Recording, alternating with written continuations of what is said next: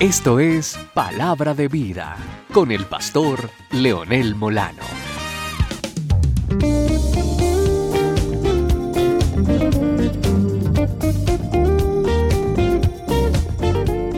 Bueno, una historia interesante para hablar de la vida.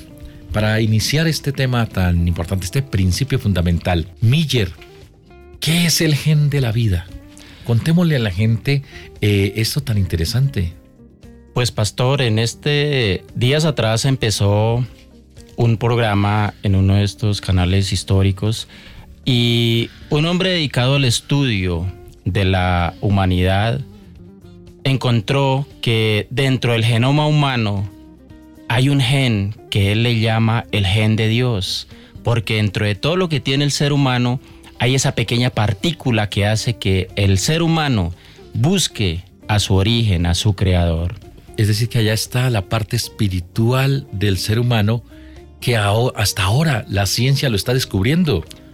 Así parece ser, pastor. Hasta ahora la ciencia en ese debate que tiene con la fe está trabajando en esto y se está mostrando que en cada ser humano Dios se ha guardado esa pequeña parte que solo Él puede llenar y que lo identifica Él con nosotros.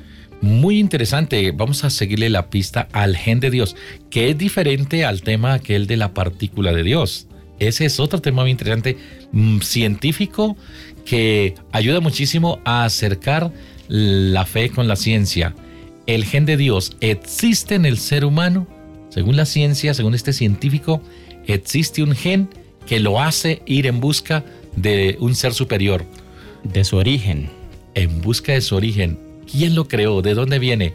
¿De ¿Quién le dio la vida? ¿Quién le dio la vida? Entonces ese gen existe. Qué interesante, ¿no? Existe el gen de la vida. Nos encontramos en la próxima Palabra de Vida.